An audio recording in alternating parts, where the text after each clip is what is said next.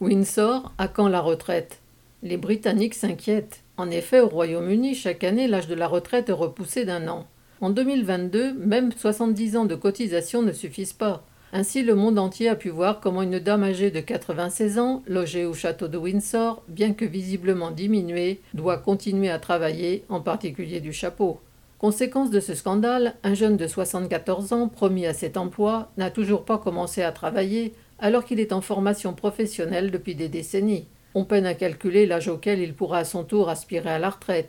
Les chaînes de télévision françaises et les présentateurs amoureux des têtes couronnées ont enchaîné à ce sujet les heures d'émission. Élisabeth II, les devoirs de sa charge de reine perpétuelle, sa passion pour les chevaux, le supposé amour que lui porteraient tous les Britanniques ont été décrits en détail. Le président français, croyant être original, lui a offert un cheval. Encore une faute de goût, alors qu'elle en possède déjà une centaine. LD